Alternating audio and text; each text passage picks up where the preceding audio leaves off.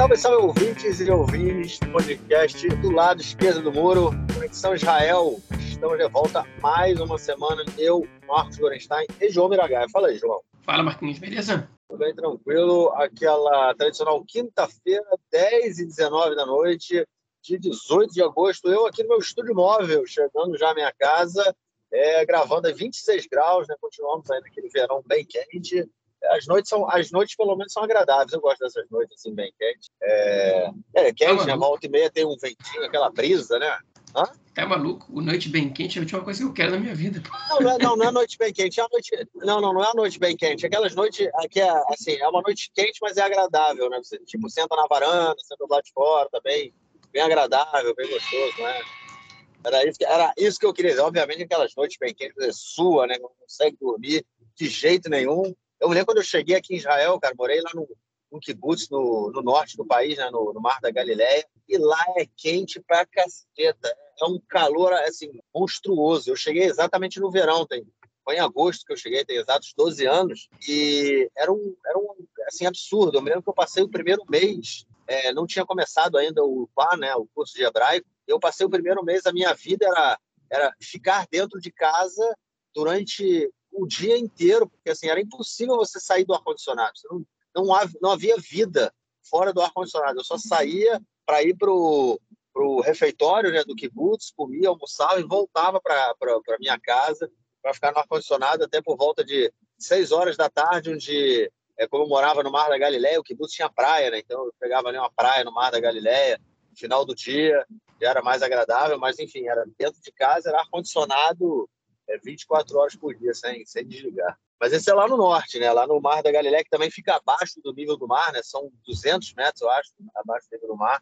Isso também já faz com que fique muito mais quente. É como se fosse uma, uma panela de pressão ali, é uma coisa é, é, é úmido demais, é, enfim. Não, não é agradável, não é agradável. Mas enfim, vamos lá, vamos lá passar então para o nosso primeiro bloco, porque o que não falta essa semana é notícia.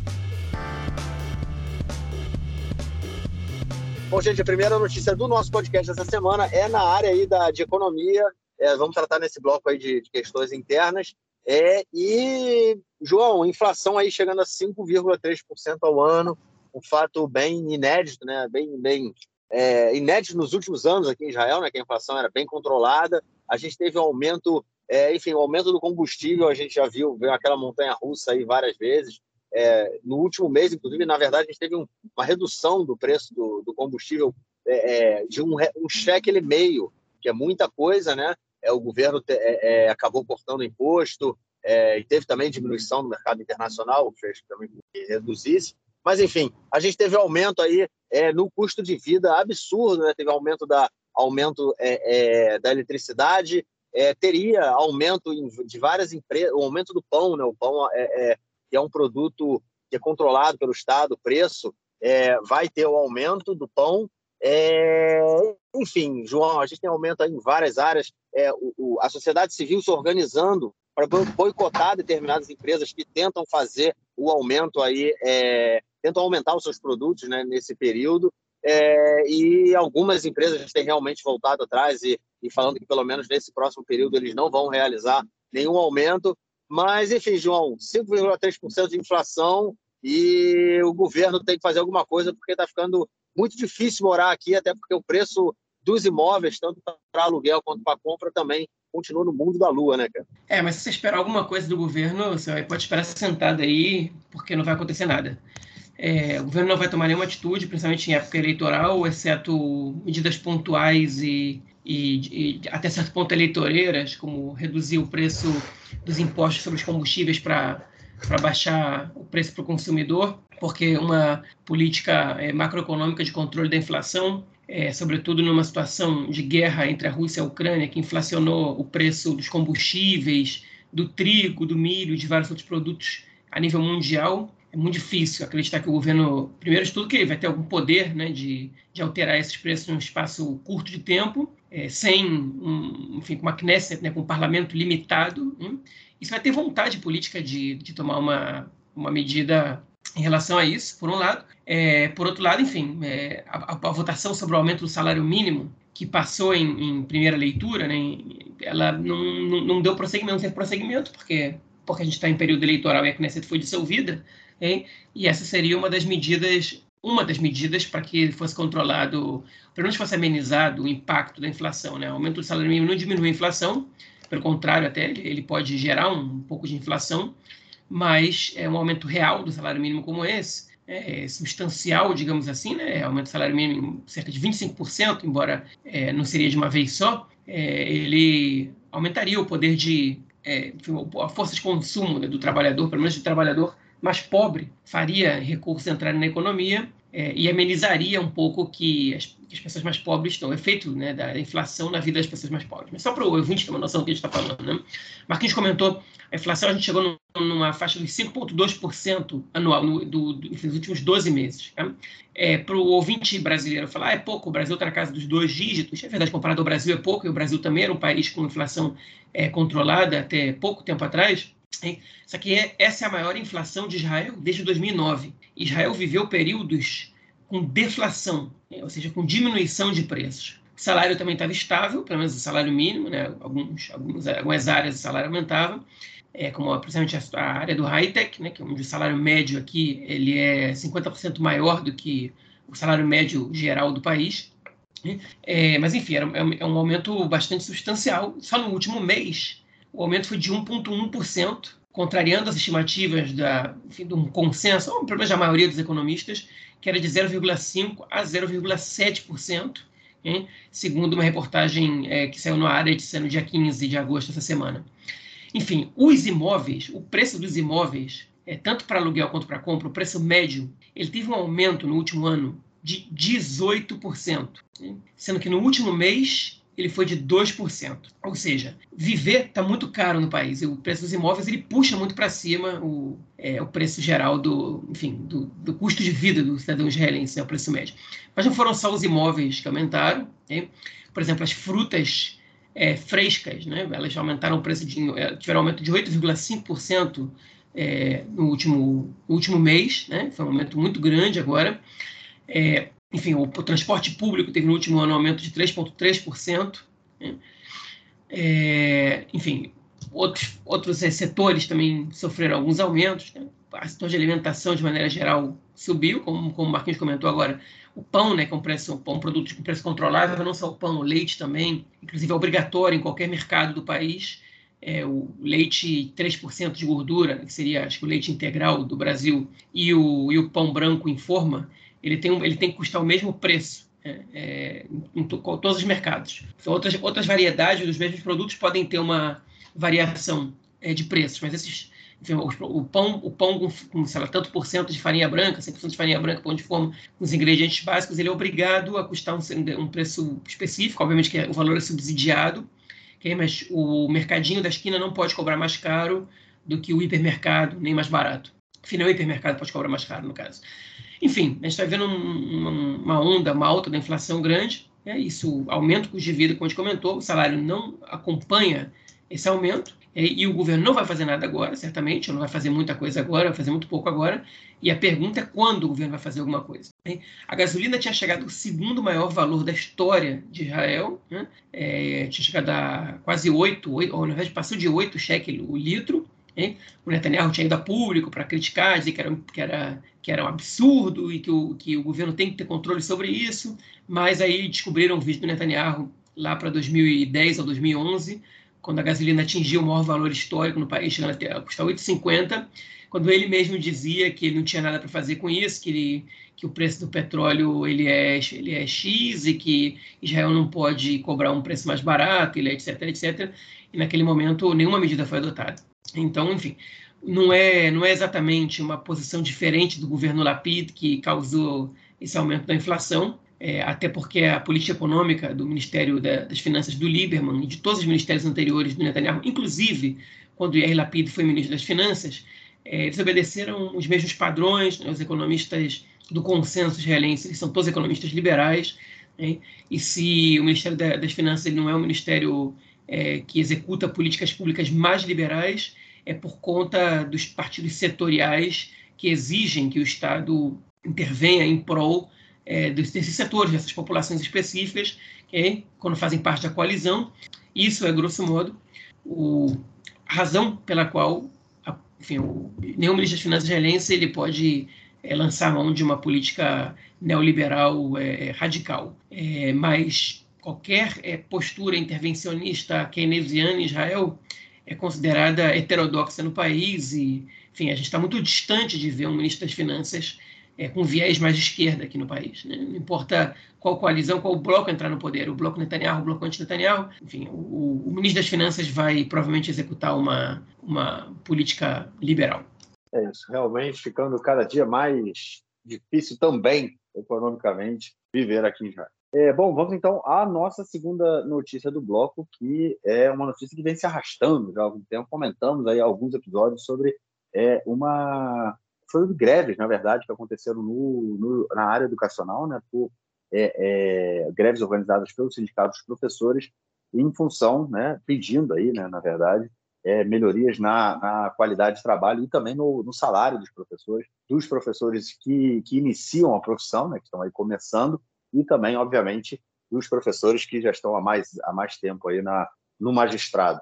É uma discussão que veio se arrastando desde o final do ano letivo, né? A gente teve durante uma semana aí períodos de paralisações é, por alguns, algumas horas, né? no caso os alunos começaram, tinham que entrar mais tarde no colégio, depois a gente chegou a ter greve, e agora, João, a gente está aí no dia 18 de agosto, faltam 12 dias, 13 dias, né, para o aumento, pro, exatamente duas semanas, né, na quinta-feira, daqui a duas semanas, o ano letivo começa, dia 1 de setembro, e, na verdade, a gente não sabe, né, cara, se ele vai começar, porque até o momento é a, o Sindicato dos Professores e o Ministério das Finanças não chegaram a nenhum acordo, né? o ouvinte pode voltar aí uns episódios atrás, não vou me lembrar exatamente em qual, mas eu disse que podem esperar aí que a gente vai começar o ano letivo com greve, ou seja, quando o letivo não vai começar na data estipulada 1 de setembro, e eu estou convicto de que é isso que vai acontecer, ok?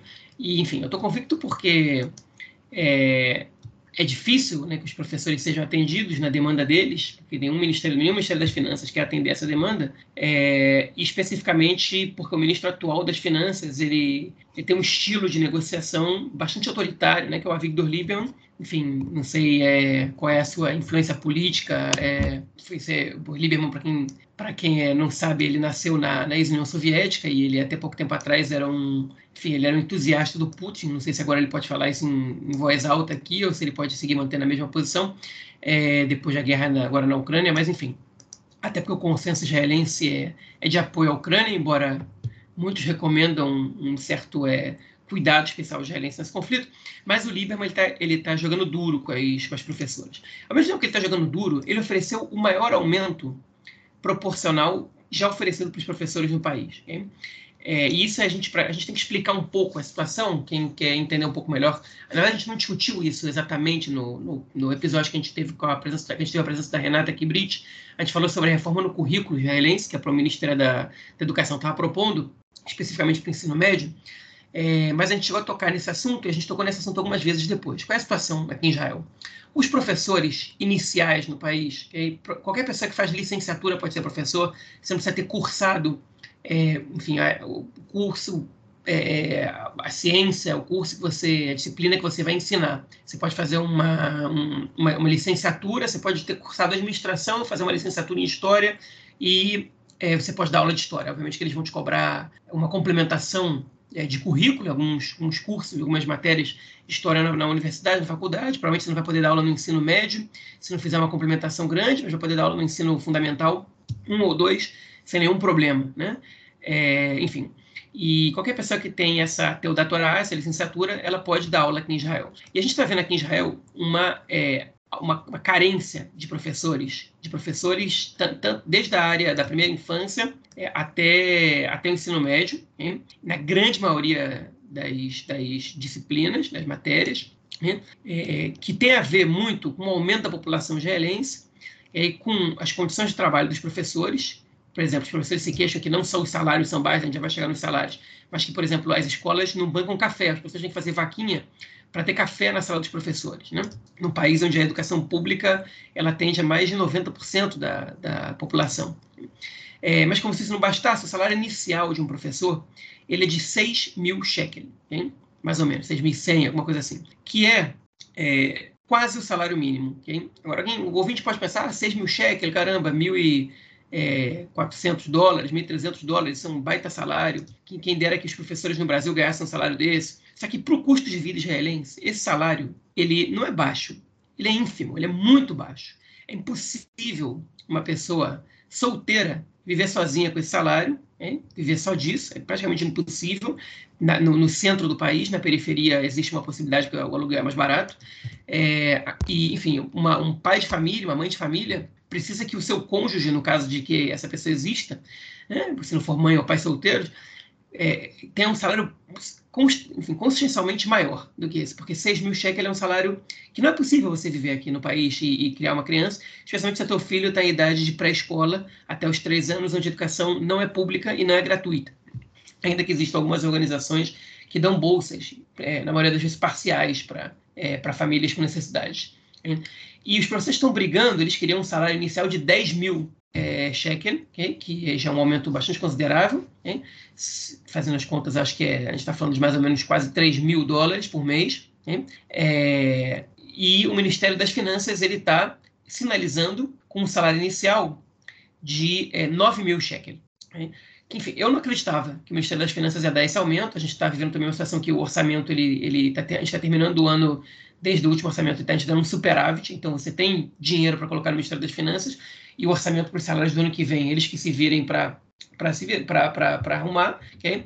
mas eles sabem que se o aumento do salário dos professores não, não, não, se dá urgentemente, daqui a muito pouco tempo, a gente vai entrar numa situação de carência de professores, no nível que já está começando a ser discutido em Israel se a gente vai reduzir o número de dias de aula. E o Ministério da, Educação já autorizou, frente à carência de professores, no, nas creches públicas que não tenham professores suficientes, que se reduza o número de dias de aula de seis para cinco, ou seja, que nas sextas-feiras não tem aula de manhã, okay? que é o que é o normal aqui em Israel.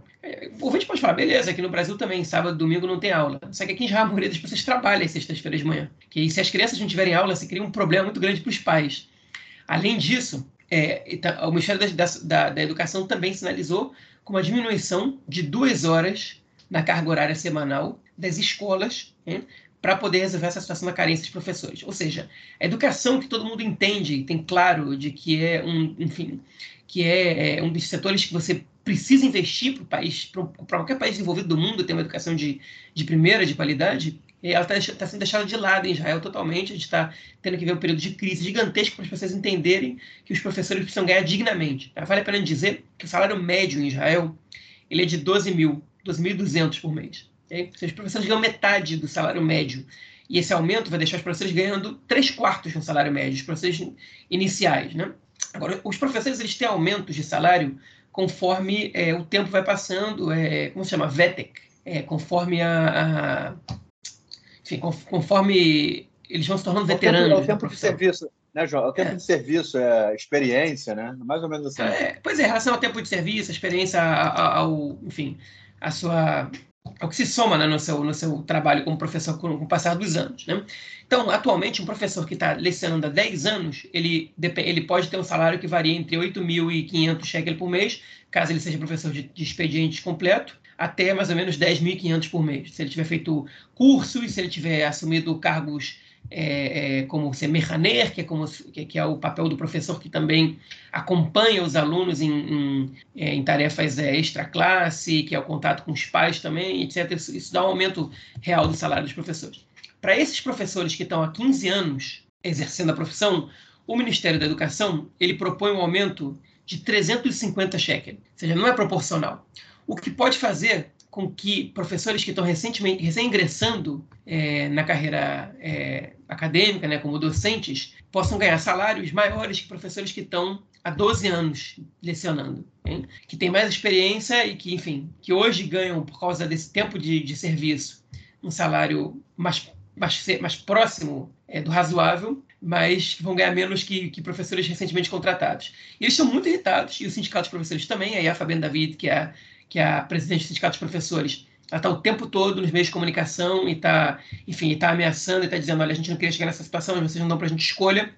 E eu, eu não estou aqui medindo força, ela fala até isso, eu, eu fui instrutora de esporte e Krav Maga no exército, eu não preciso medir força com ninguém, eu derrubo de primeira, é, a gente está pedindo só o que é justo. eu dou toda a razão para ela. E, e, o Lieberman, a, a resposta dele é a seguinte: é a primeira vez na história, o que não é verdade, fecha parênteses, que o Ministério da Educação ele tem um orçamento maior que o Ministério do, do, da Defesa. E não é verdade, há dois, três anos isso também aconteceu. É a terceira vez, se não me engano, que isso acontece. É, é verdade que é, é uma das primeiras vezes, e isso é, isso é considerável, mas não é a primeira vez. Né?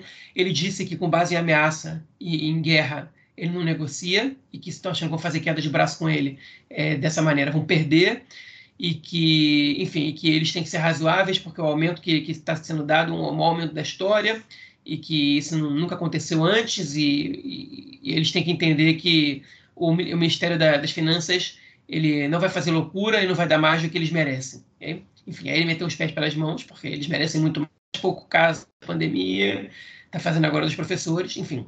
É, e é, é a maneira dele de jogar, ele sempre foi desse jeito, né? E ele acha que, que batendo de frente, fazendo queda de braço, ele vai ganhar.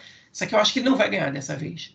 Eu acho que dessa vez a, os professores conseguiram, é, a, a, os meios de comunicação ajudaram também. Os professores conseguiram ganhar simpatia popular, que é uma coisa muito pouco comum, porque quando os professores param, todo mundo reclama que não tem onde deixar os filhos, etc, etc. E dessa vez, é, acho que todo mundo conseguiu sensibilizar com a situação dos professores, quando começou a compreender que era surreal e que a gente vai ficar sem professores daqui a pouco se alguma coisa radical não for feita. Né? Só que eu acho que essa coisa radical não vai ser feita até o dia 1 de setembro. O Lieberman acho que vai pagar para ver essa greve começar. E isso vai tirar pontos do governo e vai tirar pontos dele para as próximas eleições. O Lieberman já está batendo ali, a água está batendo na bunda ali na, na, na, cláusula de barreira. Nas pesquisas ele está aparecendo com cinco cadeiras. E se eu fosse ele, eu não compraria mais briga com, é, com agora as vésperas das eleições. Né? Agora, enfim, ele precisa é, o, o, setor técnico né, do Ministério das Finanças não não não está de acordo com dar um aumento maior do que esse. Hein? E quando o setor técnico fala, a imprensa israelense, os meios de comunicação abanam o rabo né, e baixam a cabeça. Enfim, então o, a, a, própria ministra da Educação já entrou na briga, a Ifat Shasha e agora a ideia é pressionar o Yair Lapid para propor, é, para que ele desse, para que ele, para que ele, enfim, intervenha idealmente substancial também para os professores que estão há mais tempo em serviço. Não vai ter jeito, esse aumento vai ter que ser dado. É, o que pode acontecer é que o aumento para os professores que estão recentemente entrando, ele pode ser um pouco menor do que esses 9 mil que eles estão acenando. E qual o problema? É que o governo tem muito medo de não dar um aumento real, porque a gente está vivendo uma situação de que a gente pode ter uma carência de professores nossa, assim, agora, daqui a duas semanas, que vários coordenadores já estão dizendo que não tem nem com professores substitutos, e qualquer um pode ser professor substituto, praticamente.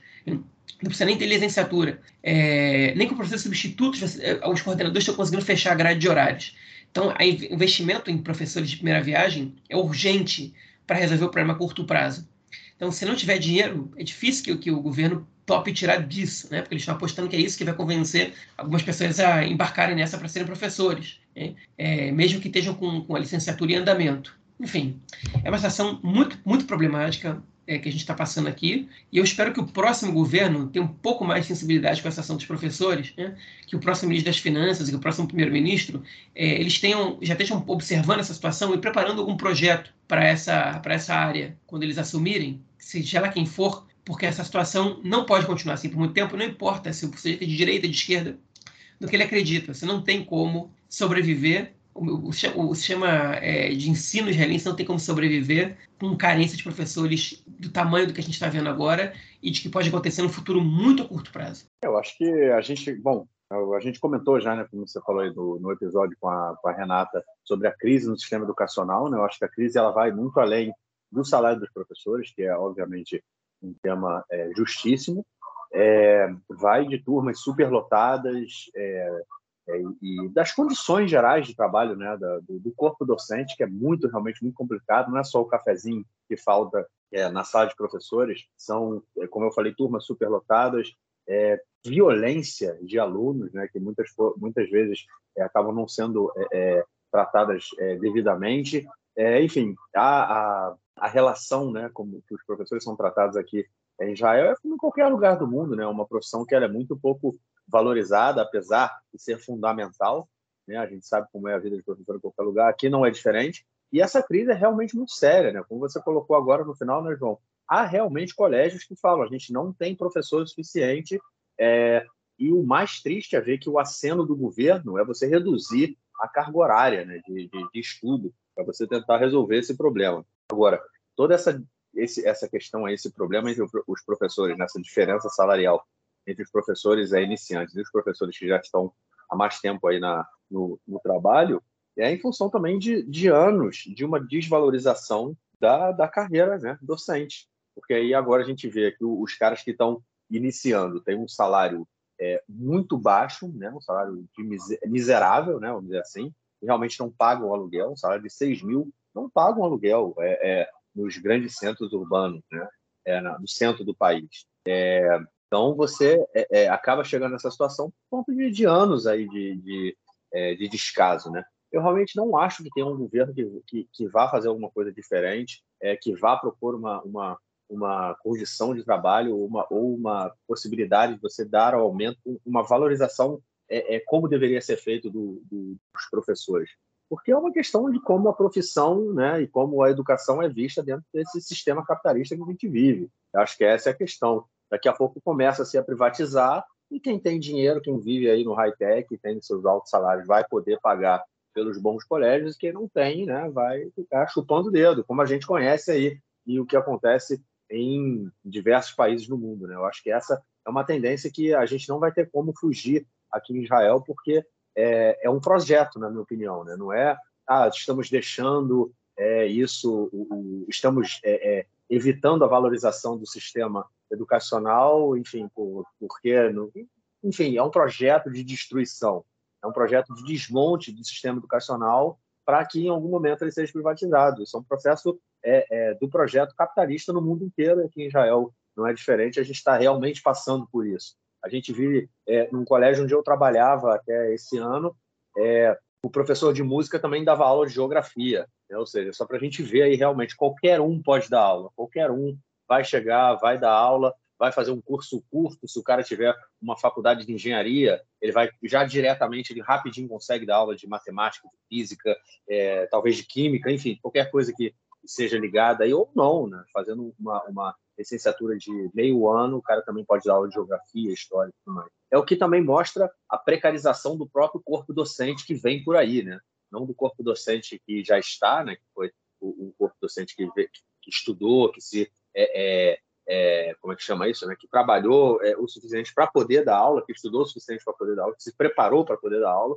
e a gente vê uma transformação nisso. Né? Hoje qualquer um pode, pode fazer isso, é, e ninguém quer, na verdade, o salário continua sendo muito baixo. Né? Por que, que um cara vai. É, que, que um cara, uma pessoa que vai estudar matemática na faculdade, depois vai dar aula no ensino médio para ganhar 6 mil, 8 mil, 10 mil cheques, ele pode trabalhar numa empresa de alta tecnologia ganhando 20, 25 mil cheques no salário inicial. Né? Então, acho que a gente tem que levar isso tudo em consideração. É um projeto que ele faz parte do mundo em que a gente vive, de destruição para a privatização. E eu aposto que é, dentro de alguns anos a gente vai ver esse, esse projeto também entrando com, com bastante força aqui em Israel, apesar né, da gente ter um histórico, né, 70 anos de mais de 70 anos de Estado, e a gente ter aí esse, esse histórico de ter sempre né, a, a educação pública, pelo menos a partir do, dos três anos de idade. É, bom, é isso. Vamos então ao nosso próximo bloco para tratarmos de questões da política interna. É isso aí, gente. É, três é as eleições se aproximando, né? Dia 11 aí de, de novembro, um pouquinho menos de três meses é, para o pleito e a gente vê as coisas é, movimentando na política. Na semana passada a gente comentou, né, semana retrasada comentamos aí da junção de dois partidos, né, do partido Tikva Hadashah do é, do Ih, me fugiu o nome dele, do ministro da Justiça é Guidon Sá. Guidon Sá. Com, isso, isso. Com o ministro, é, com o partido, né, é, Carrola Havana, azul e branco, do ministro é, da Defesa Benny Gantz. E agora esse partido deles se juntou, né? Se juntou não, criou um novo partido, né? A Mahané Memlarti, que chama, e vamos dizer assim, a gente discutiu como é que, que, traduziria isso, né? Eu acho que uma tradução próxima seria, vamos dizer assim, o campo republicano, né? Vamos dizer assim. É, e, enfim, e agora soma também, é, entra nesse campo aí o é, é, é ex-chefe né, do Estado-Maior israelense Gadi Eisenkot, que agora entra é, para a política. João, esse partido aí, cara, todo mundo, o, o BIB, né, uma das formas do BIB deslegitimizar, né, não só o BIB, né, o campo da direita, né, da direita, extrema-direita, de deslegitimizar o Benny Gantz é chamando ele de esquerda, né? E chamam ele de esquerda no momento e ele faz uma aliança com Guidon Sar, né? Que é um cara da direita, um cara que defende assentamentos, é, enfim, é contra a criação do Estado palestino. E agora entra aí o, Guy, o Gary Eisenkot, mais um ex-chefe do Estado-Maior, como também foi o Benny Gantz. João, é de esquerda ou de direita esse partido aí, hein, cara? É, ele é um partido de centro-direita, ok? Claramente. É, mas, enfim, na verdade não foi só o Bibi que falou isso, né? O, a Elia Chaqueda, ela, enfim, ela está tentando é, sinalizar para os Ela está fazendo uma campanha que não tem nada a ver com ela, que é uma campanha tipo de que mostra que ela pode ser o, a, o bloco que vai unir os dois é, blocos, né? Que ela vai poder forçar os dois, né, ele, se ela for o voto de diferença, o grupo da diferença, que ela vai ser quem vai unir os dois, enfim, os dois blocos, o bloco Netanyahu e o bloco anti-Netanyahu, blá blá. É, ela também chamou eles de esquerda, falou: oh, o Gary Ezekot escolhe seu campo, indo para a esquerda, e o Guido Sara mostra que também está ali, e que direita mesmo, Larti, é só o nosso partido, aliás, o nosso partido dela não se chama mais Yamina, chama Ruach Sioni, né, que é espírito sionista, né? É, enfim, que também é vento, a palavra Ruach significa vento, mas também significa espírito, alma, né, sionista. É, e, enfim, e esse partido agora do Gantz, é, com o Eisenkot e o Guidon Sar, eles escolheram o nome Amachane Amemlarti, a gente decidiu que vai chamar esse partido de campo republicano, ainda que Memlarti venha, a, a origem da palavra seja, é, ela vem de reino, né, que é Memlachá, né, que, tem, que, é o contrário de republicano praticamente, mas na prática, é, enfim, quando uma pessoa no Brasil se refere a um comportamento republicano, né, é, acho que a palavra Memlarti, ela pode, enfim, ela pode é, servir para a gente usar essa tradução aí, na verdade a palavra republicano pode servir para essa tradução, né? ainda que não, existe uma tradução perfeita para esse termo em português. Então, o campo republicano vai ser esse partido do Benny Gantz com o Eisenkot e com o, e com o Guidon Sar, não confundir com o Partido Republicano dos Estados Unidos. É outra coisa. Mas, enfim, agora vamos falar sobre esse partido, né? E por que, que eles mudaram de nome? Verdade, o Benny Gantz está na política desde 2019. Ele já teve três partidos diferentes, né? O Rossen Israel, para quem não se lembra, é, foi o primeiro partido dele, Resiliência Israel. Depois que ele juntou com Yeshatid, virou a Carolavan, né, o azul e branco. E agora, nessa nova junção, virou a Mahané Memlarti, né, o, o, campo republicano. É, o que, para mim, é uma coisa negativa, porque o Benny Gantz, ele, enfim, ele tem que entender que a marca é importante. Você fica mudando o nome do seu partido o tempo inteiro. É, primeiro que você personifica muito o partido, e isso não é bom a longo prazo. E segundo que os eleitores eles se confundem e, e eles começam a questionar quem é você. Né? uma hora você está com outro, outra hora você está com outro, e enfim, isso tudo faz alguma diferença. Agora, o que, que, que, significa essa ida do Eisenkot para esse partido? Okay? O, que, o que, que muda isso internamente no partido e externamente? O Eisenkot estava sendo disputado por alguns partidos. Ele se reuniu com a Merav Mihaeli do Partido Trabalhista, embora já fosse muito claro que ele não fosse Partido Trabalhista, ele não recusou as conversas, acho que mais por educação e por respeito do que qualquer outra coisa. Ele não é um cara de esquerda, okay? o Eisenkot, aparentemente também não é, é, de direita, né? ele é um cara de centro, é, no, enfim, no sentido é, mais amplo da, da, da, palavra, eu vou chegar lá ao que eu me refiro com isso, mas ele não pretendia ir para o Partido Trabalhista. É, vale lembrar que a Merav Mihaeli ela, ela teve aprovada pelo Comitê Central do Partido duas eh, recomendações para incluir pessoas entre os dez primeiros, okay?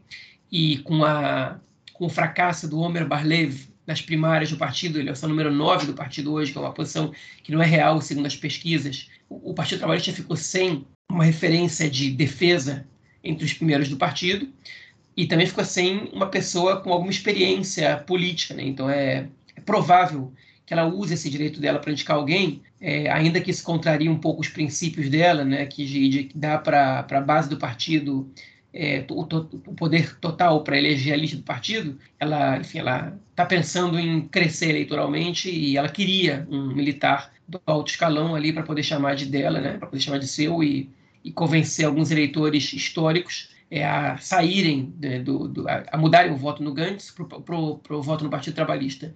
E não foi dessa vez, né? ela não conseguiu. E o, Eisenkot estava em negociações com o Yair Lapid, é, o partido Yeshatid, e com o Benny Gantz, que é o Benny Gantz seguido não sabe. O Yair Lapid prometeu para o Gad Eisenkot o número 2 da lista, que, que, hoje pertence a Orna Barbivai, que também é uma general, né, uma das duas mulheres que na história conseguiram é, chegar à patente de general no exército israelense. Ele prometeu a Eisenkot esse lugar, prometeu a ele uma série de coisas, mas no final das contas ele fechou com o Benny Gantz e o Guido Ansar. E por que, que ele fechou com o Benny Gantz e o Guido Ansar? Porque ele abriu mão de ser o número 2 do partido, do segundo maior partido, para ser o número 3 do terceiro maior partido. Okay? E com uma diferença, segundo as pesquisas, de mais ou menos 10 cadeiras entre, entre o Yeshatid e o agora Mahané Memlarti. Enfim, o Eisenkot ele exigiu é, para o partido que, o qual ele fosse entrar que, a partir das próximas eleições, o partido realizasse eleições primárias para decidir a lista, com participação dos filiados. O Lapid ele concordou, mas ele não concordou com eleições abertas. A gente vai fazer primárias, mas não com eleições abertas do jeito que tem o Likud, o Partido Trabalhista, que vai fazer o Meretz agora na próxima terça-feira, que vai fazer o sionismo religioso também essa próxima semana, não sei exatamente a data. É, enfim, tem outros dois partidos que fazem também, que são o Balad e o Hadash. Não nesse estilo a gente vai fazer, a gente vai fazer outro tipo. Hein? E o Eisenkot, ele não gostou muito do que ele escutou. É, ele estava disposto a entrar no Yeshatid mesmo assim, dependendo do que o Benny Gantz fosse oferecer para ele. É, mas outros fatores também fizeram ele entrar no, no enfim, no partido do Benny Gantz e Guidon Sá. O que, foi que fez ele entrar lá? Primeiro de tudo, ele acredita que o Yair Lapid ele gera muita antipatia em relação aos partidos ultra-ortodoxos. Algo que não existe com o Benny Gantz e o Guidon Sá, que, que, são, enfim, que são dois, dois sujeitos que têm uma boa interlocução com, com os partidos ultra-ortodoxos, que não tem um histórico de boicote, como tem é, o, o Lapid, e, enfim, e que isso possibilita ao Benny Gantz formar uma coalizão é, mais facilmente do que, do que o Yair Lapid poderia fazer. Ou seja, se o Benny Gantz cresce, empata ali com o Yair Lapid, ele naturalmente vai ser a pessoa que vai formar o próximo governo, porque, porque os ortodoxos vão, vão emitir um veto ao Lapid ser primeiro-ministro, enfim, e o Benny Gantz tem mais chances de formar esse governo. É, além disso, o Eisenkot certamente se sente mais à vontade participando de um, de um partido cujo líder que é um general, né, com que ele está muito familiarizado, com que ele já conhece, com que ele está acostumado a trabalhar. Vale a pena lembrar que quando o Benny Gantz era chefe das Forças Armadas, o Eisenkot ele foi vice-chefe é, das Forças Armadas, né? E o foi o sucessor do Benny Gantz ali dentro. Enfim, então é, os dois eles trabalharam juntos. E o Eisenkot foi subordinado ao Benny Gantz também durante um período de tempo. Então, certamente ele se sente mais à vontade trabalhando com o Gantz, que tem uma mentalidade militar é, mais parecida com a dele. É, enfim, e que isso afasta um pouco do Yair Lapid, que é já um político de 10 anos na, presente na política israelense, né? É, enfim, já mais tarimbado, um cara que veio dos meios de comunicação e etc. Agora, o Eisenkot, segundo fontes é, de, enfim, ligadas a ele, disseram para o jornalista Michael Hauser-Tov do Aretz, repórter político do Aretz, o Eisenkot tinha diferenças ideológicas com Guidon Sar e para ele era muito importante que eles pudessem estabelecer é, critérios em comum e, e chegasse a um acordo quanto a essas diferenças. Enfim, quando essa informação chega dessa maneira para o repórter do Aretz, okay? isso mostra para a gente que as diferenças ideológicas que ele tem com o Gantz são muito menores do que com Eisenkot. Então, ele está mais próximo do centro do que da direita. Okay? É, o discurso do Eisenkot, quando ele assumiu, não foi falando em Estado palestino, nem numa economia assim, assado, nem em separação entre religião e Estado, nada disso. O discurso dele foi um discurso da ética, foi um discurso da estabilidade, um discurso dizendo que um sujeito que, que, é, que é réu na justiça não pode concorrer a cargos públicos, enfim. Então, é, o, ele entrou no bloco anti-Netanyahu, basicamente, ok? Mas a diferença dele com Guidon Sar é, é, existe, com Benny Gantz não tanto, e ele estava próximo de entrar no, no, no, governo do Lapid, né, no partido do Lapid, perdão. Então, isso, isso mostra para a gente, dá para a gente um indicativo de que é, de que ele, enfim, está é, mais próximo do centro do que, do que da direita. O que, que isso muda é, externamente? Enfim, as primeiras pesquisas feitas mostraram que é, o partido do Gantz, nessa, tipo, nessa a pesquisa imediatamente feita após a entrada do Eisenkot, ele ganharia entre zero e duas cadeiras. Né? Isso foi a Mahané Meolartia. Ou seja, para a sensação que é quando o sujeito entra no partido, é muito pouco, significa muito pouco. Se ganhasse tipo cinco, seis cadeiras, aí era, era uma diferença grande, porque essa tendência tende a diminuir, a menos que o partido continue, consiga se manter em evidência. Né? É, mas, enfim, é uma diferença eleitoral muito pequena para o partido do Benny Gantz. É, mas essa não entrada do Eisenkot no partido do Lapid, no Yeshatid, ela sim faz uma diferença grande, especialmente para o partido, para o novo partido, para o Mahané Memlarti, para esse partido do Gantz e do Sara. Caso o Eisenkot tivesse entrado no partido do Lapid, ele tiraria do Benny Gantz é, a, a, o grande diferencial que ele tem em relação ao Lapid, que é enfim, o histórico militar e a compreensão sobre defesa e ser um homem forte, etc, etc, etc. Se o Eisenkot tivesse sido número 2 do Lapid, enfim, é, o, provavelmente teria somado cadeiras ao Yeshatid e tirado cadeiras do Benny Gantz, da mesma maneira que se ele tivesse somado ao Partido Trabalhista, isso também teria tirado cadeiras do Benny Gantz e levado ao Partido Trabalhista. Okay? Então, a, a, maior diferença que se fez ali foi concentrar é, o, enfim, o, a imagem de partido dos generais ali junto do Benny Gantz okay? e não ter deixado outro partido, é, enfim, tomar deles, levar deles essa, essa, essa imagem. Né? Agora, enfim, o que isso vai causar futuro é, é muito é muito cedo para dizer, mas eu imagino que a entrada do Eisenkot não vai representar grandes, grandes diferenças. Uma entrada que pode representar diferenças em votos maior para esse mesmo partido é que, junto do Eisenkot, o Eisenkot vai poder indicar também duas pessoas, uma delas para o número 7, né? entre os 10 primeiros ele vai poder indicar uma pessoa e outra para o número 18, que já não sei se é mais tão relevante, mas o número 9 do partido vai ser o Matan Kahana, que era o número 3 do partido Yamina, o partido do Benny Gantz, é um ex-piloto da Força Aérea Israelense, é um sujeito ortodoxo nacionalista, okay? da corrente ortodoxa nacionalista, dos sionistas religiosos, é, que, enfim, não quis continuar com a Elia Chaqueda, ela ofereceu para ele o número 3, ele recusou. Okay? Ele não quer cogitar a possibilidade de estar no partido que vai fazer parte do bloco Netanyahu. O Matan Kahana, ele não quer estar nessa, ele quer estar no bloco anti-Netanyahu. E ele representa os ortodoxos nacionalistas moderados. Se bem não tem o peso e o carisma e a força que o Bennett tinha entre essa parcela da população, se calcula que ele pode levar é, mais ou menos entre meia e uma cadeiras para o partido do Benny Gantz, okay? É, e ele pode, enfim, ou, ou, mais, né? Isso é como mínimo, né, essa presença dele ali. Ou seja, pessoas que estão procurando um partido para votar, é, a gente vai comentar mais disso na próxima notícia, pode, pode ser que procurem pessoas dessa, dessa, desse setor né, é, sócio-religioso da população israelense, podem procurar o partido, pode encontrar no, no, no Mahané Memlarti uma, uma casa, como se diz em hebraico, né? traduzindo literalmente. É, enfim, o único problema que o Matan Kahana traz é que ele foi ministro das religiões, de assuntos religiosos no último governo, ele propôs uma série de reformas que tirava da ultra-ortodoxia uma série de privilégios e benefícios que eles tinham é, dentro do, do, rabinato e de, enfim, e, e, e, de maneira geral, né, em relação à religião judaica e a, e a, na, na, influência de religião ao Estado. Eles queriam reformar, por exemplo, é, as leis da kashrut, quem controla a kashrut, que são as leis alimentícias do país, é, e, a, e, as conversões também, dando a comunidades não ultra-ortodoxas o direito de, de converter, longe de dar para os reformistas e para os conservadores, a gente também comentou isso aqui no seu momento, okay? mas sim dando para outros grupos ortodoxos que não são ultra-ortodoxos é, esses, esses direitos, e isso incomodou bastante a população ultra-ortodoxa, isso também, enfim, repercute financeiramente, enquanto essas, as comunidades ortodoxas podem, podem ganhar.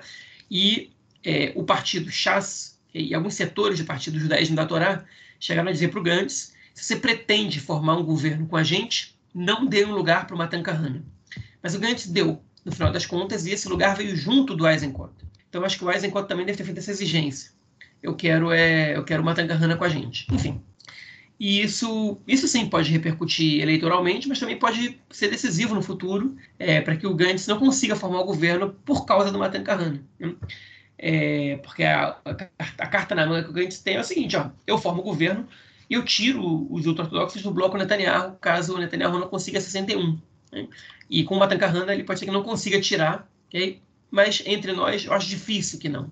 Difícil que o Matan Kahana seja, seja uma, um, um peso, tenha um peso tão grande assim a ponto de que eles não entrem no governo só por causa desse sujeito ali. É só não dar para ele poder, é só não dar para ele o Ministério dos Assuntos Religiosos e, e os partidos ortodoxos entrariam nessa coalizão, a meu ver, sem nenhum problema. Enfim, essa foi a grande notícia política da semana, mas não foi a única, né? Pois é, aí você termina, depois de falar né, que, o, que o Eisenkot entrou para o partido do Dance, explicar o posicionamento político dele, como é que vai, como é que não vai, como é que, como é que não fica. É, você diz que não acrescentou muitos votos, que o, a pesquisa que saiu depois, né?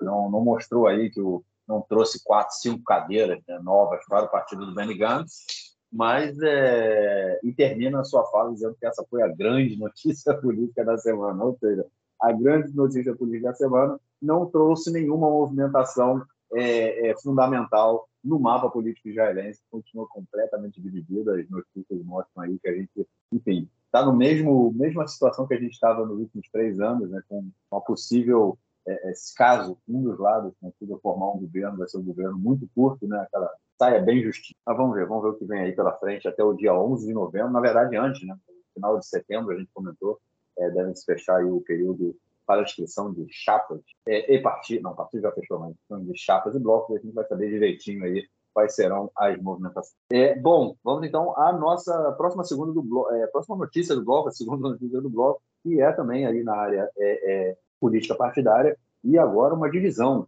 Né? A gente comentou na semana passada que estavam haviam estavam sendo feitas negociações entre o partido do é, deputado carranista fascista Benvir e do deputado, é, eu vou chamar só de fascista, o Smotrich. Enfim, é, discussão entre os dois, eles, eles estavam juntos né, no último parlamento, eles eram um bloco, concorreram juntos, são de partidos diferentes, mas concorreram juntos né, por uma iniciativa, inclusive, do Netanyahu. Né, o Ben só entrou no Knesset, no parlamento, porque o Netanyahu insistiu muito, né, porque o Netanyahu viu que em uma das eleições é, o Ben não passaria a cláusula de barreiras, mas ficaria ali muito perto. Então seriam votos que na direita, né, que seriam jogados no lixo. Então, o Netanyahu ele convence o, o a receber o, o Benvir, né? E aí o Benvir concorre e eles é, estão juntos até hoje e o Benvir ganhando bastante força. Mas, enfim, essa semana aí, né, tanto em, muitos também em função dessa força que o Benvir vem ganhando no último, no último período, é, o, a negociação entre os dois acontecendo e é agora essa semana o Benvir é, é, anuncia, né, diz aí que vai concorrer sozinho, que não vai é, enfim, que não vai é, é, concorrer com os motos na próxima eleição. João, falta muito tempo para fechar a, a, inscrição aí das chapas e é, é, é mais uma pressão do Bengri, né, cara, para ver se ele consegue chegar a um acordo melhor ou colocar aí também outros atores, né, como Netanyahu interferiu algum tempo atrás, que ele interfira e o Bengri possa é, ter um acordo melhor com os motos, mas é, eu, na verdade, aposto que eles vão acabar concorrendo juntos. Eu também acho. Eu também acho que eles vão acabar concorrendo juntos. E agora, enfim, por que eles estão juntos? Quem são eles? E, e por que eles separaram, aparentemente? Né? Vamos, vamos tentar entender isso. Por que as negociações não estão dando resultado? É, o movimento sionista religioso, ele é, enfim, historicamente ele, te, ele tinha um partido, que era o Mafdal, né? que, que enfim, é uma sigla de é, Miflegeta da Tia Leumi, Miflagada né? que é partido dos nacionalistas religiosos, que é um partido que existiu até os anos 80, que ele teve presente em todos os, os governos trabalhistas, é, até, enfim, de, desde, desde do, do primeiro, né? se não me engano, acho que não teve nenhum partido que eles, nenhum governo que eles não fizeram parte, se teve foi um governo curto espaço, curto espaço de tempo. É, enfim, o movimento é, sionista religioso ele tem é, duas, duas vertentes. Né? A primeira é a do Torá Ve'avodá, né? do, do do Gênesis, né, do, do, enfim, do Pentateuco e trabalho, né? é, que é você estudar a Bíblia é, e trabalhar, que você ter uma vida normal, é, mas ao mesmo tempo religiosa, né? uma vida moderna ao mesmo tempo religiosa.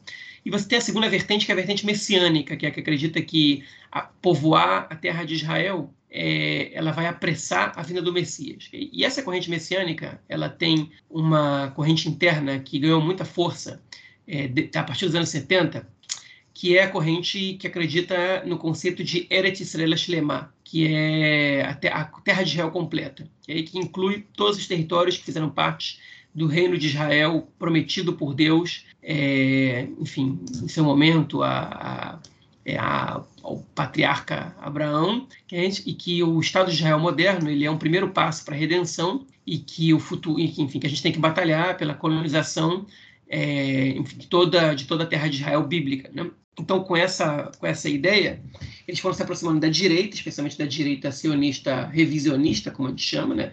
do Jabotinsky, que é que enfim que tem cujo legado é, é, é assumido pelo Netanyahu e pelo Likud hoje em dia, que em seus princípios falavam do enfim da, dos dois lados do Jordão, né? que queriam que toda a Palestina otomana fosse parte da é, é, do, fosse o Estado de Israel. Com o passar do tempo, eles abriram mão do, do segundo lado do Rio Jordão, é, mas não de tudo que tem entre o Rio Jordão e o Mar Mediterrâneo. Existem alguns nomes ali internos do Likud que já admitem a criação do Estado palestino, embora eles dificilmente digam aonde. Né? É, o Netanyahu é um deles, que já, já declarou algumas vezes que é a favor da criação do Estado palestino, mas ele não concorda, por exemplo, com as fronteiras de 67, que aí, se não é lá, então onde vai ser? Né? Essa é a pergunta. Mas, enfim, não é Netanyahu. Então, os sionistas religiosos, a partir da Guerra dos Seis Dias, na verdade, vale a pena dizer, o Mafdal, ele foram, os únicos dois votos do gabinete contrários à guerra foram do Mafdal. Né? Mesmo assim, Israel fez a guerra, conquistou a Cisjordânia, a faixa de Gaza, que são territórios que fazem parte da, da terra de Israel completa, é, e a partir desse momento, o movimento religioso, ele dá parte dele começa a dar uma guinada para a direita colonialista, nesse caso, de, assent, de construir assentamentos é, do outro lado da linha verde, é, e se associa muito mais à direita, e desde então eles nunca mais voltam a associar com a esquerda, e hoje em dia eles se consideram um movimento de direita, ainda que você encontre sionistas ortodoxos que não se consideram de direita. Por exemplo, o número 7 do Partido Trabalhista, o Yaya Fink, ele é um sionista ortodoxo que, que diz que é de esquerda, que ele acha que o conceito judaico de é, santificação da vida é mais importante que de santificação da terra e que, e que a santificação da terra ela causa perda de vidas, né? Enfim, são interpretações. Mas historicamente é um partido que ele tinha é, uma certa é, é, característica do que a gente chama de memlarti, né, de, de ser central, de respeito às instituições do Estado, né? Por exemplo, no momento que a direita laica sionista rompeu com o movimento sionista nos anos 30, o, o Partido Nacionalista Ortodoxo ele se manteve, né? O sionista ortodoxo se manteve junto do, da, da, do, do, movimento sionista de maneira geral, ajudando a criar as instituições do Estado. Existem muitos kibbutzim existiam sionistas ortodoxos socialistas, né, muitos kibbutzim religiosos no país até hoje. Enfim, eles sempre estiveram muito do lado do, da memlartiut, como se diz, né, do republicanismo e, da, e do respeito às instituições do Estado. Né? É, e o seu partido, ainda que ele tivesse se voltado, enfim, se alinhado mais um, um, um período com a esquerda e depois fosse para a direita, eles sempre mantiveram como característica esse respeito às tradições do Estado como a justiça, né, como o exército, um, respeito muito grande pelo exército, eles servem o exército com muito orgulho, enfim, é, e etc. E, e com o passar do tempo, alguns grupos eles foram se dissociando dessa, desse movimento original, e dá para dizer que teve um racha no movimento sionista ortodoxo, que são os que mantiveram de alguma maneira uma certa memlartiut, né, é, um certo republicanismo, que são os que ficaram com Bennett em sua grande maioria nas eleições passadas, e os que começaram a ser críticos é, ao, ao, a tudo que não fosse é, relacionado a, a começar a ser críticos a tudo que fosse contrário à ideia da, da enfim, ideia de, da era de Shlemah, da Terra de Rio completa, okay? Que se fortaleceu principalmente depois da desconexão de Gaza, quando Ariel Sharon ele retirou os colonos israelenses e o exército de Gaza. Então esse movimento passou por uma crise muito grande e, e alguns passaram a questionar setores do Estado, como o Exército, por exemplo, e dizer que se o Exército é quem tira os colonos judeus de Gaza e aí faz com que a gente se afaste da vida do Messias, então talvez a gente tenha que recusar ordens dos comandantes, o que é uma, que é uma afronta né, ao, ao exército, enfim. E o Smotrich, o Bezalel Smotrich, ele é, é, um dos principais representantes dessa corrente que a gente chama de Hardalim, né, de Haredim Leumim, ou seja, ultra-ortodoxos nacionalistas. Né? é, principalmente, mas que não são todos eles ultra-ortodoxos, mas que eles são parecidos com os ortodoxos em, em, várias características, né? Eles já separam homens e mulheres na, na no ensino é, escolar, né? Enfim, eles têm, é, muitos deles estudam em academias rabínicas até tarde. O próprio Smotrich, ele, ele serviu seis meses no exército só, porque ele estudou numa academia rabínica, se não me engano, até os 28 anos. Então ele ele deu mais importância aos estudos religiosos do que a servir o exército, algo que era impensável para uma pessoa da sua corrente é, há 15 anos, né? É, muito, era, era, um, era um número muito pequeno de pessoas assim. Então, o Smotrich e o Bennett eles já são essa, esses dois lados aí, é, é, que eles romperam agora nas últimas eleições. Eles conseguiram se entrar em acordo antes, mas depois eles romperam. E, é, enfim, e o partido tradicional, que é o Abait Eudi, né, a Casa Judaica, que foi o, o herdeiro do, do Mafdal, ele nem concorreu nas últimas eleições, né? É, enfim. E o que, que é o Ben-Gvir? O Ben-Gvir é um outro movimento, é um movimento ligado ao Carranismo, que é um, são seguidores do Meir Kahana, que é um, um partido é, de ideologia primordialmente é, é, supremacista judaica, okay? anti-árabe, racista em todos os sentidos que vocês queiram chamar. Né? Enfim, existem outros componentes também desse partido hoje em dia. Tem o Noam, né, que é um partido que, além de tudo, carrega consigo a homofobia, né? um discurso abertamente homofóbico, enfim. Mas o carranismo é, propunha, por exemplo, a expulsão dos árabes de Israel, né? e, enfim, é, leis discriminatórias é, para árabes e judeus, e ele chegou a ser proibido por lei. Então, o partido Kar, que era o partido do Kahane, do Meir Kahane, ele foi proibido e os carranistas muitas vezes foram proibidos de, de se candidatar, foram vetados pela Suprema Corte por discursos racistas, né? É, e o Ben-Vir, ele trabalhou muito durante esse, esse tempo para que ele não fosse pego por isso. Ele é um advogado, criminalista, famoso. Ele é famoso também por defender extremistas, né? E ele conseguiu entrar, como o Marquinhos explicou bem, por causa de uma aliança feita entre, entre Netanyahu, pelo Netanyahu, entre o Smotrich e o e o Benvir, ele viu que nenhum dos dois ia ter força para passar a cláusula de barreira e uniu os dois. Que agora o Benvir, ele não é exatamente um datilha umi, né, um, um sionista religioso. Os carranistas, eles não têm nenhuma, ele não tem nada deles, é, tem, tem relação com a origem do movimento sionista religioso, que é anterior à criação do Estado. Eles nunca tiveram nenhum respeito pelas instituições. O Meir Kahane sequer nasceu em Israel, era um rabino estadunidense que, que, que fez aliar, que veio morar em Israel nos anos 60 ou 70, okay? foi muito influenciado pelo modelo político norte-americano. Okay? Ele nunca teve nenhum respeito pelas instituições do Estado e, enfim, ele era um radicalismo muito grande. E a maioria dos seguidores do Kahana, é, enfim, dos, dos, do baixo escalão, que agora estão chegando no alto escalão, eles não são, ao contrário do sionismo religioso, de origem askenazita, são de origem sefa, é, sefaradita, mizrahi, né, oriental. O próprio Ben-Gvir, né, se não me engano, ele é iraquiano, ele é de origem iraquiana. Ele não nasceu no Iraque, os pais, os avós dele, sim que são judeus que foram discriminados pelos governos é, de esquerda, de alguma maneira, que foram postos de lado, é, e que tem muito ressentimento disso, que a grande maioria deles vota no Likud ou no Chas, é, e é, o Ben-Gvir aparece aí também como, enfim, como alguém que possa é, que possa atrair esses votos. Então, por isso, também por isso o Ben-Gvir se tornou muito popular, porque ele faz o discurso do oprimido okay? escolhendo o inimigo, que são os árabes, que é a esquerda, que são as instituições do Estado, que sempre, é, é que sempre foram é, problemáticas é, com essa população, okay? e, enfim, e ele, ele atrai esse eleitorado. Mas ele não tem nada a ver com o movimento sionista religioso de antes, o próprio Smotrich não tem muito a ver, o Ben-Gvir não tem absolutamente nada a ver. Okay? Mas, em relação à religiosidade, em relação à ideia do, do Estado de Israel completo, em relação ao, ao preconceito com os árabes, eles são muito parecidos e eles concorreram em conjunto quando era conveniente, mas agora os dois partidos, ainda que concorram separados, eles, eles conseguem ultrapassar a cláusula de barreira. E o Ben-Vir está muito encantado com as pesquisas que estão colocando o partido dele ainda maior que o do Smotrich, e ele está ameaçando o Smotrich concorrer sozinho. Ele está dizendo assim, olha só, eu, eu tenho mais votos que você, e eu quero que você me dê paridade entre os dez primeiros. E o Smotrich está dizendo o seguinte para ele, não, eu te dou o número 2, que vai ser você, hoje o, Ben-Vir é o número 3 ou 4 da lista, eu estou o número 2, que vai ser você, eu estou o número 7 e estou o número, o número 13, uma coisa assim. E ele falou, você está brincando comigo, né? Eu quero pelo menos 4 entre os 10 primeiros. Okay?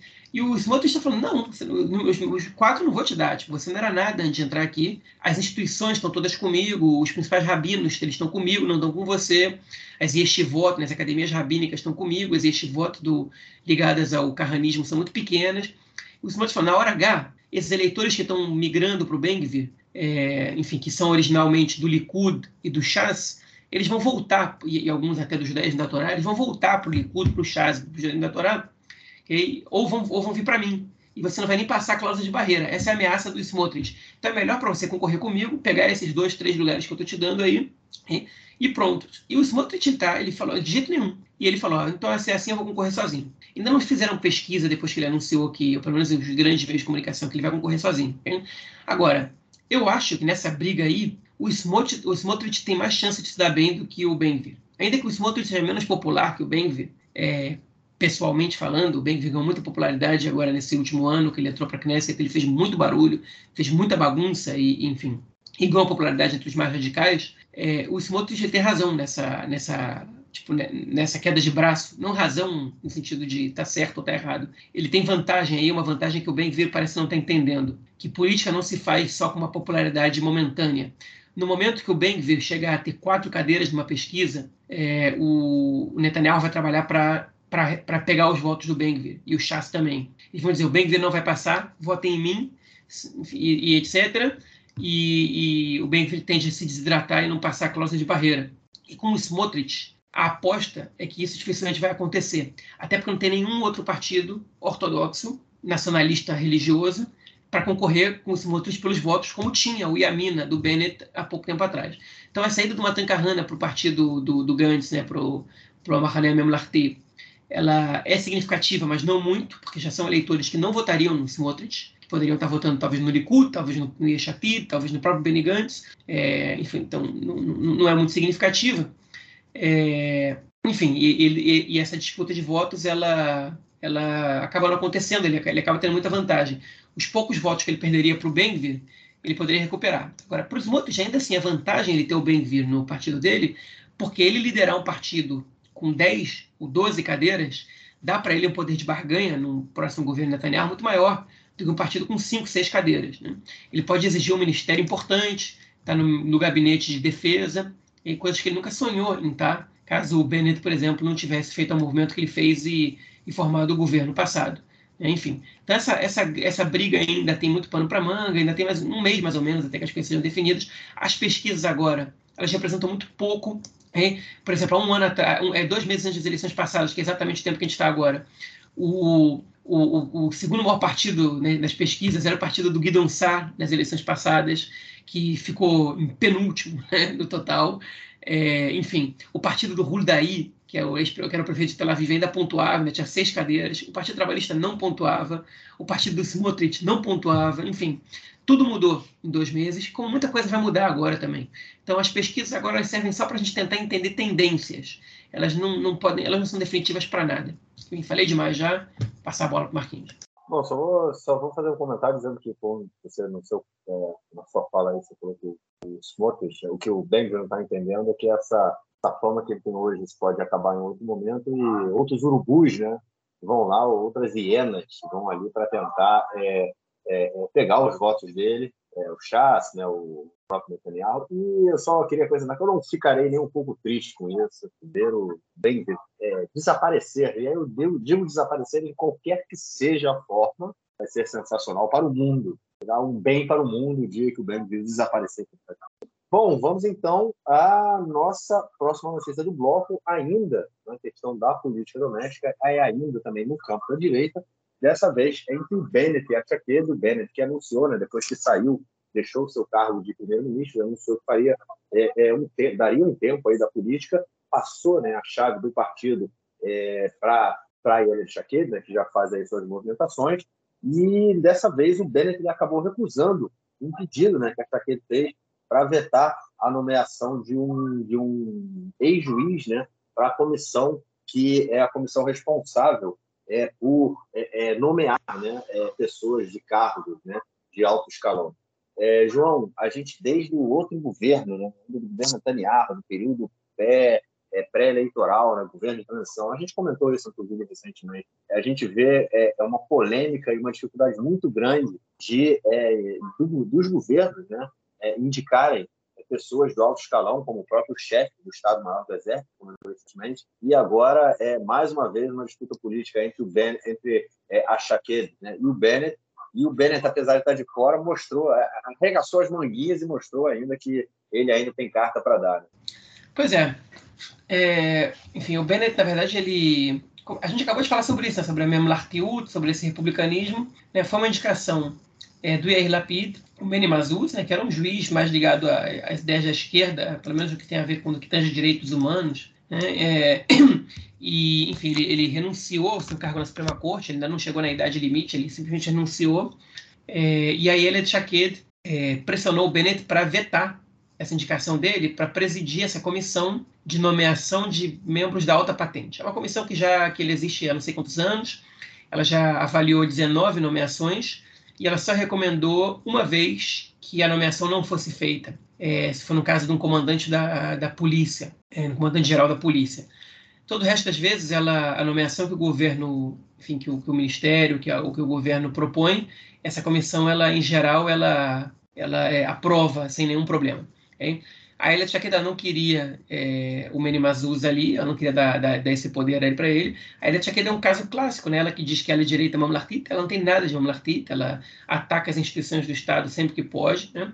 E, enfim, e, e ela é, é, queria que o Bennett vetasse, ele falou, não vou vetar, e, a, e a, o argumento do Bennett para não vetar foi o seguinte, falou, olha, a gente está numa situação de que, de que o Estado está para nomear o próximo chefe das Forças Armadas, o próximo Ramat Kal, e é muito perigoso que a gente não tenha um Ramatkal agora nesse próximo período. A gente acabou de ver uma guerra, enfim, e, e nessa instabilidade política. Se eu não tenho uma, um presidente da comissão para avaliar isso, a gente não vai ter Ramatkal. E eu estou disposto a aceitar uma situação como essa. É, é, o mais importante agora não é, é, deixar a política de lado e não atrapalhar a nomeação do Ramatkal.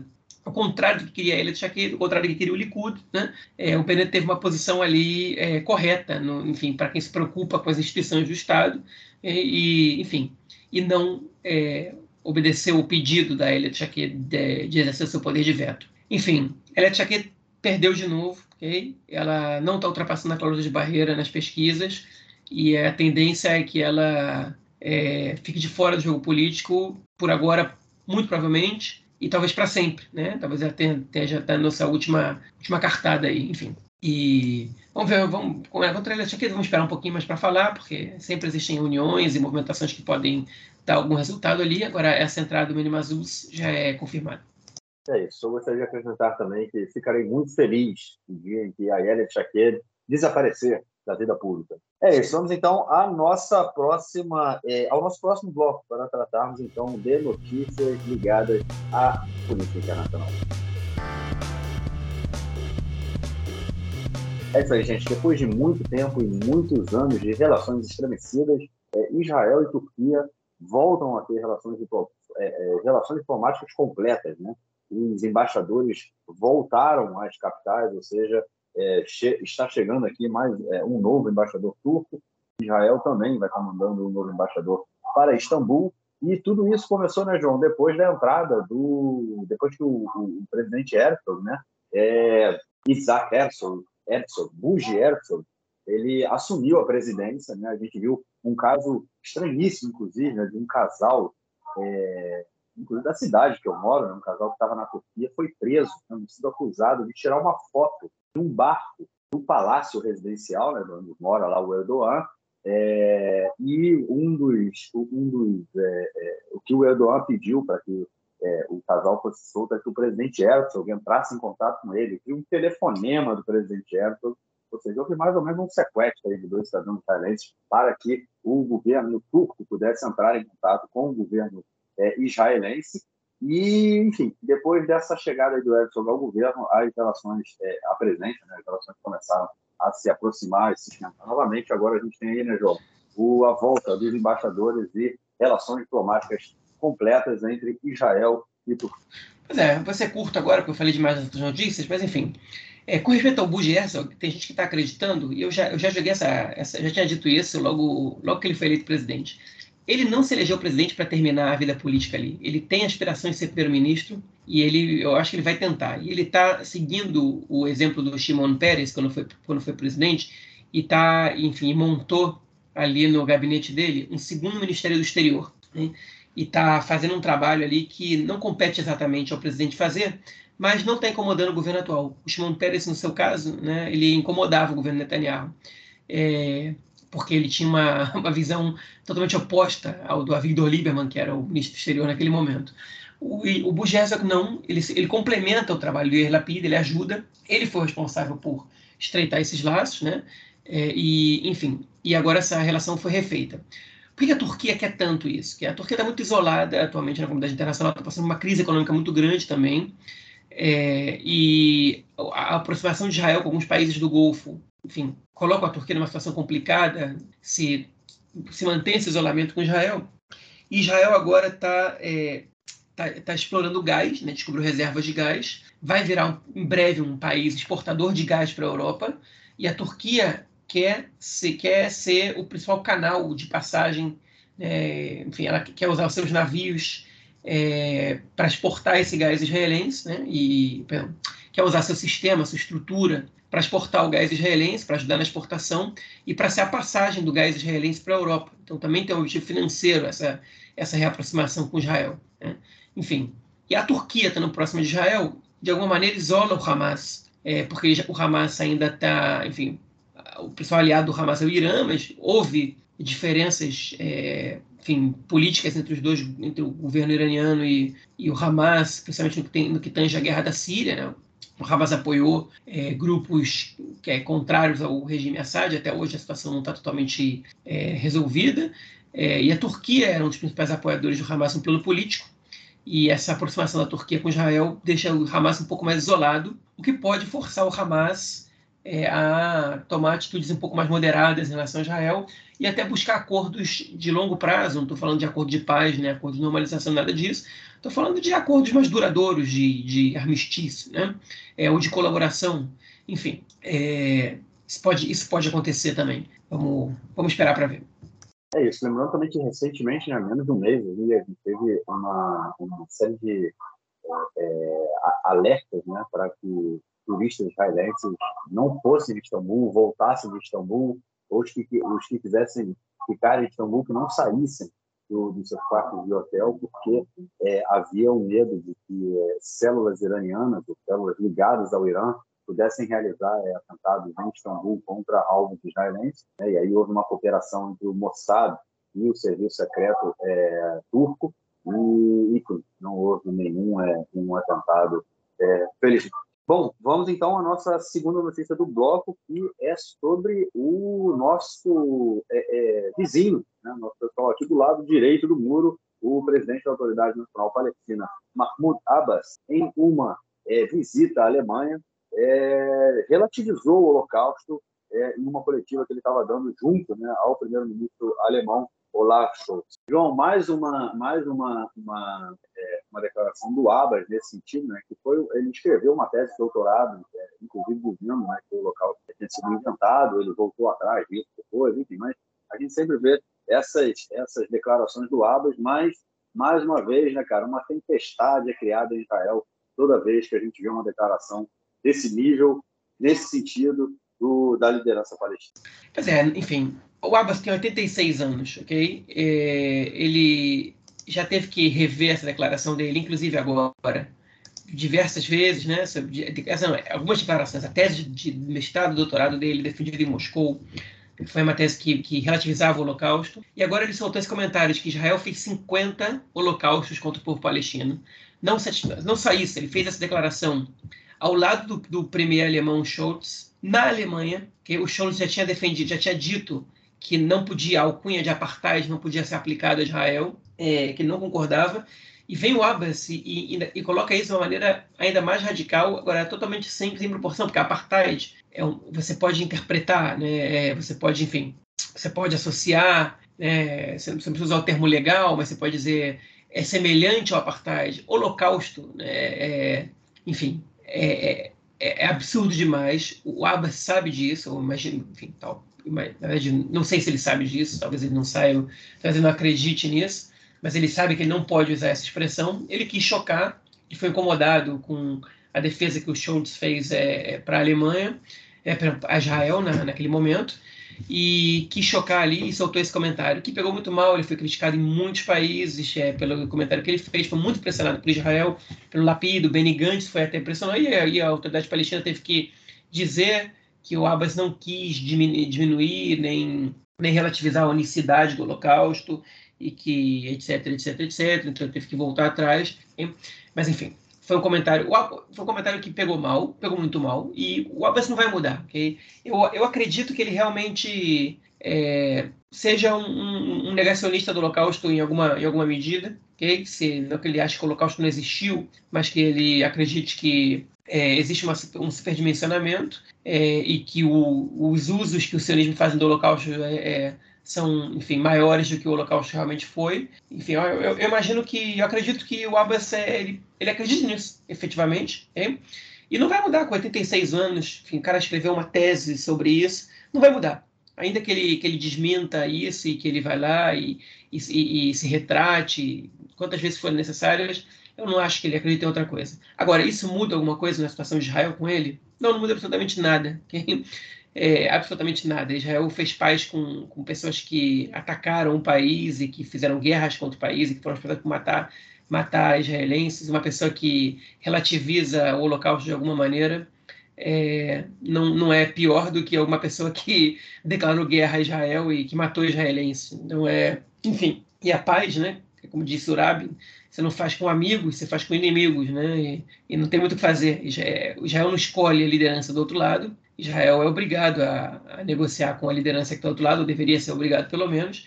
E bem ou mal, o Mahmoud Abbas foi a liderança palestina que mais colaborou com Israel em todos os aspectos, né? E que mais tranquilizou e normalizou a situação. E Israel perdeu já muitas oportunidades de, de, de, de esquemas duradouros e, e, proveitosos com ele. Né? E, enfim, é, e, e, se, se, ficar preso a essa crítica a ele e, e, aos ataques pessoais, a esse tipo de comentário dele, enfim, não, é, não sei exatamente o que vai ajudar. É, a, a, gente tem líderes gerentes que fizeram comentários é, tão problemáticos quanto, né? Porque, enfim, se, se eu acho que o Holocausto foi, foi talvez, talvez tenha sido a, a, a, pior, é, o pior genocídio da história da humanidade, é, isso não faz com que comentários sobre o Holocausto sejam os piores comentários da história da humanidade. E a gente viu deputados e até pelos ministros israelenses soltando comentários que são tão problemáticos quanto esse do, do Abbas? É, e que, enfim, e, e, a gente não, não diz que os palestinos dizem que não vão, não vão conversar com, com esses israelenses porque eles disseram isso ou aquilo. Então, vamos ser realistas também? É, e vamos, vamos, criticar o Abbas porque ele falou muita besteira, e, e enfim, e porque é um, um, sujeito é, que não tem conserto em vários aspectos também, né? O Abbas é, até pelo, pela maneira como ele gere a própria sociedade palestina, né? É, ele, ele oprime as, qualquer manifestação é, de oposição ao seu governo, ele não realiza eleições sobre milhões de pretextos, enfim, e ele comanda um governo altamente corrupto, né? é, onde os membros do Fatah do alto escalão enriquecem uma população altamente empobrecida. Então tudo isso é digno de crítica no Abbas. Ele não, de jeito nenhum, ele é o governante que eu queria ter no meu país, okay? mas ele é a liderança palestina ali, é com ele que tem que negociar e com isso não tem que fazer. Então vamos criticar e vamos, vamos quando for para criticar, mas enfim, de outra maneira, de qualquer maneira, ele, ele, também não é o meu líder, não é o líder do meu país, e as críticas que eu faço a ele, elas têm que ser, elas têm que ser relevadas nesse, nesse aspecto. Tipo, eu não tenho como decidir nem que cobrar que eu decidisse quem vai ser o, o líder palestino. É, acho que é uma coisa interessante nessa né? questão de, de, Israel sempre querer dizer quem deve ser o líder palestino, isso é uma coisa que é muito comum. E o que me chama realmente a atenção, assim, realmente, vai fazer, vai falar o quê do cara? Vai falar o quê do Alas mais uma vez? É, é, quis causar, não sei né, se quis causar polêmica. Ele, cara, como você falou, João, ele é um cara de 86 anos, é um cara que está no poder né, há, há décadas, é, não sai do poder. E ele também só está no poder por causa também da, do exército de Israel. Quem segura ele aí é o exército de Israel, porque se, se as relações que acontecem entre a autoridade palestina e o Estado deixarem de acontecer, né, a troca de informações e tudo mais, o Abu Mazen cai, é questão de tempo, ele é, ele é muito fraco politicamente, não é à toa que ele é, constantemente é, cancela ou, ou, posterga né, é, eleições palestinas né, para o parlamento, para o governo, quando elas são marcadas. Acho que já aconteceu duas ou três vezes, pelo menos, é, em negociação com o Hamas. Né? É, enfim, não tem, não tem muito o que, o que, discutir sobre o Abbas. Agora, é, a, a, a, fala dele, né, você falou que não muda muito, mas eu acho que muda no sentido de primeiro, ela fortalece muito os setores é, dentro da sociedade israelense, do governo israelense principalmente, é, que não tem nenhuma, nenhuma intenção de negociar com o governo palestino, né? É, e aí usam essa fala né, do hipocritamente, né, usam hipocritamente essa fala do Abbas é, para defender a ocupação, para dizer que é por isso que a, que a ocupação acontece, porque é uma mentira. Né? A ocupação acontece porque a gente é, é, teve é, hoje, não, não só hoje, né? na minha opinião, é desde que, desde que começou a, a, desde que Israel controlou a faixa de Gaza, a, a Cisjordânia, principalmente a faixa de Gaza, mas a Cisjordânia em 67, é, houve uma mudança rápida é, no, na política do Estado e que resolveu ficar por ali. Não é à que a gente teve constante, desde 67 até agora, constantemente construindo-se é, assentamentos. A gente tem hoje quase 500 mil pessoas, é, judeus, israelenses, morando né, do lado de lá da linha verde. Não é por causa do Abbas que a ocupação acontece. a ocupação ela faz parte de um projeto há bastante tempo da, da elite é, é, política israelense. Então, é, eu acho que isso a gente tem que ter claro, apesar do discurso do Atos ele fortalecer esses setores né, que usam hipocritamente esse argumento. É, e, enfim, é, e, e, o que também me chama muita atenção né, é, é sempre essa, essa, esse drama né, que é feito em torno do Holocausto, o que é, é justo e correto, é, mas nenhum drama é feito quando a gente vê o racismo que corre solto aqui em Israel contra a, a, a, população palestina, inclusive a população palestina que vive dentro do Estado de Israel, não só que vive fora, que vive do lado direito do, do muro, né, ou para lá da linha verde. Né? A gente tem aí declarações racistas constantes, quase que diariamente, principalmente durante esse último ano, né, nesse governo em que o Ram, né, o Partido Árabe, fazia parte do governo, o Netanyahu fez declarações racistas. A gente já viu a Miri Regev, né, que foi ministra durante os governos Netanyahu e agora é, foi a quinta mais votada na lista do Likud, sexta mais votada.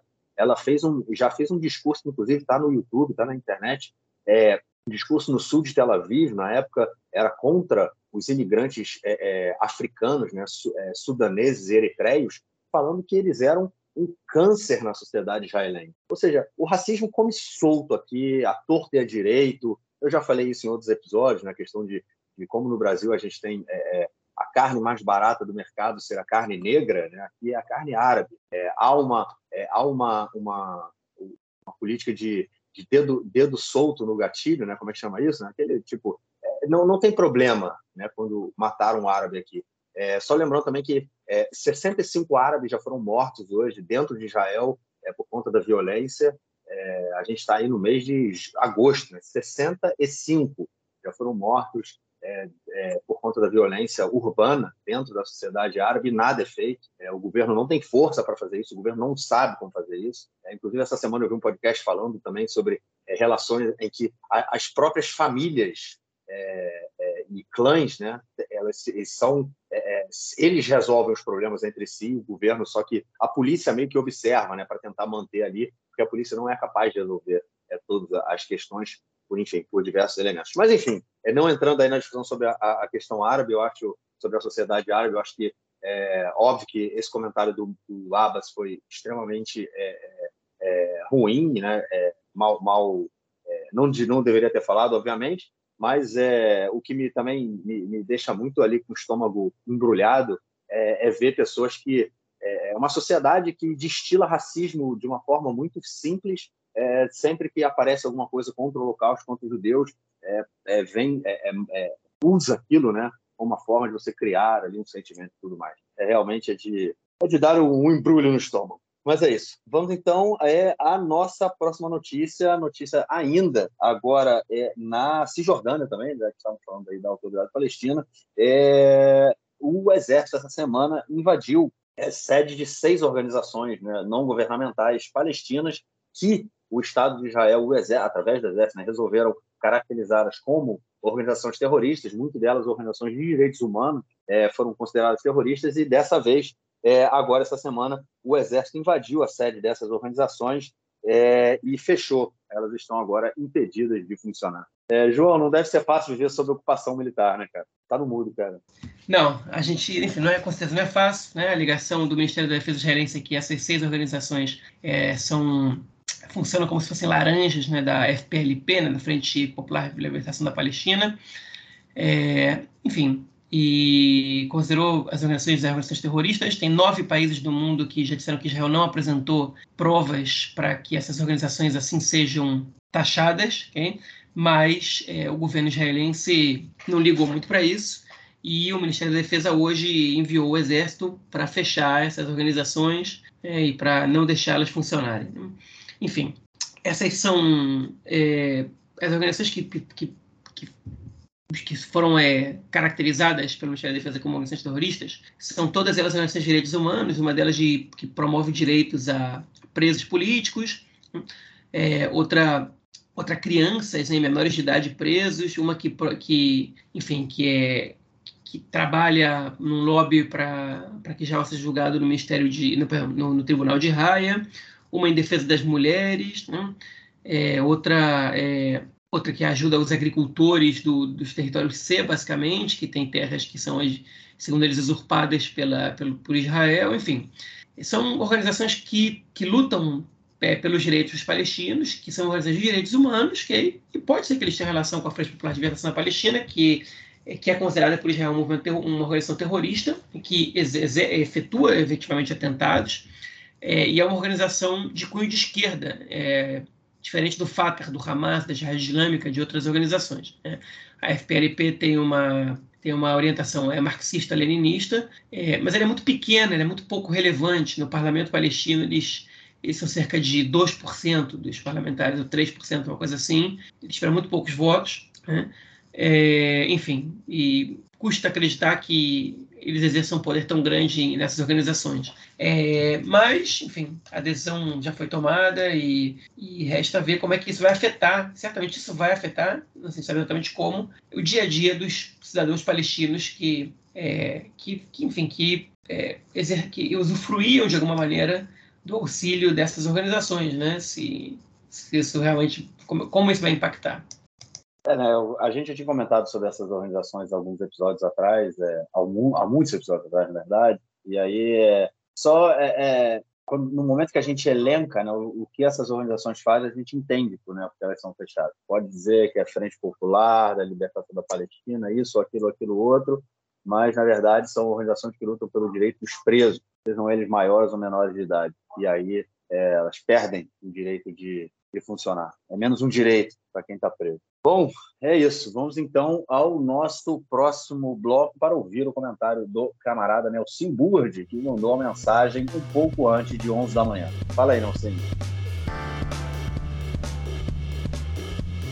Meu caro tem amigos do Conexão Israel do lado esquerdo do muro, mandar um abraço para o João, que ainda está buscando diversão para a família. É as crianças que voltam para as aulas a partir de 1 de setembro, então João ainda batalhando para buscar programas legais para as crianças neste resto de, férias. Quem tiver dicas pode escrever para contato e sugerir opções divertidas para as crianças do João. Maccabi Haifa venceu por 3 a 2 o Estrela Vermelha da Sérvia, primeiro jogo da última fase dos playoffs. A volta ocorre fora de casa, mando do Estrela Vermelha. Lembrando que o Estrela Vermelha ainda na época da Iugoslávia conquistou o título mundial em 1991. Estrela Vermelha, um time de muita tradição e que o Maccabi Haifa conseguiu vencer por 3 a 2 o primeiro jogo em casa no estádio Sami Ofer na cidade de Haifa. Agora a volta é fora de casa no meio da semana. Com um detalhe, a Federação Israelense não quer transferir um jogo de sábado que o Maccabi Haifa tem pela, pelo Campeonato Israelense contra o Bnei Sarnin, na cidade de Sarnin. Então o Maccabi Haifa está dizendo, pô, a gente está representando Israel buscando uma vaga na fase de grupos da Copa dos Campeões da Europa e vocês nos aprontam uma dessas. Então tem essa polêmica interna, mas de um modo externo, de um modo internacional, o Maccabi Haifa joga por empate fora de casa para seguir para a Copa dos Campeões da Europa na fase de grupos, na fase principal. É isso aí, um grande abraço. Valeu, Mestrão. Obrigadão pelo seu comentário. E estamos aí na semana que vem te esperando. João, algo mais a declarar ou a gente fica por aqui, cara? Podemos ficar por aqui. Beleza, é isso. Episódio 152, fechando agora. É... Vamos então, a gente se fala na semana que vem e gravamos nosso próximo episódio. Valeu, cara. Forte abraço. Abraço, até mais. Valeu, tchau, tchau.